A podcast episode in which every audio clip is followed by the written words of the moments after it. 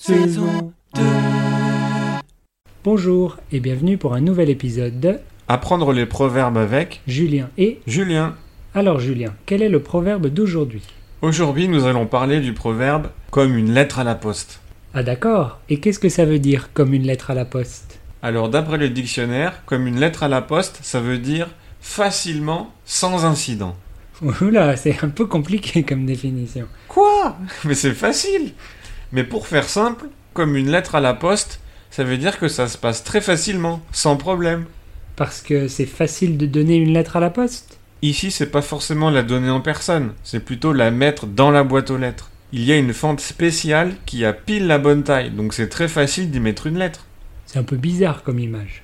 Oui, mais c'est comme ça. Quand quelque chose passe très facilement, on dit que c'est passé comme une lettre à la poste. Oh, ou comme dans du beurre On dit ça dans ma région, parce que le beurre c'est mou, alors c'est facile d'y planter un couteau par exemple.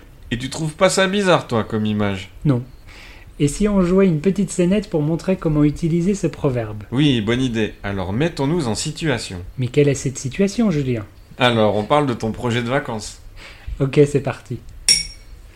Salut Salut Julien Tu as l'air de bonne humeur. Oui, le mois prochain, je vais aller faire un stage d'accordéon de 5 jours à Toulon et un stage de valse de 4 jours à La Rochelle juste après. Waouh, trop bien Le problème, c'est qu'en général, il y a plein de travail pendant cette période, alors c'est difficile de prendre des jours de congé. Ah mince, mais comment tu vas faire C'est déjà résolu. Je suis allé voir mon patron et je lui ai expliqué que je voulais aller à Toulon et à La Rochelle où on a de gros clients. Alors s'il me donnait ces jours de congé, je pourrais aller faire une visite en personne à ces gros clients, ce qui donnerait une bonne image pour l'entreprise. Malin. Et ça a marché Oui, c'est passé comme une lettre à la poste. Allez, je vais commencer à préparer mes valises. Nous ne voyons pas d'autre explication. Et voilà pour aujourd'hui. Essayez d'utiliser ce proverbe dans vos conversations. Oui, et on se dit à la semaine prochaine. Oui, au revoir. Au revoir.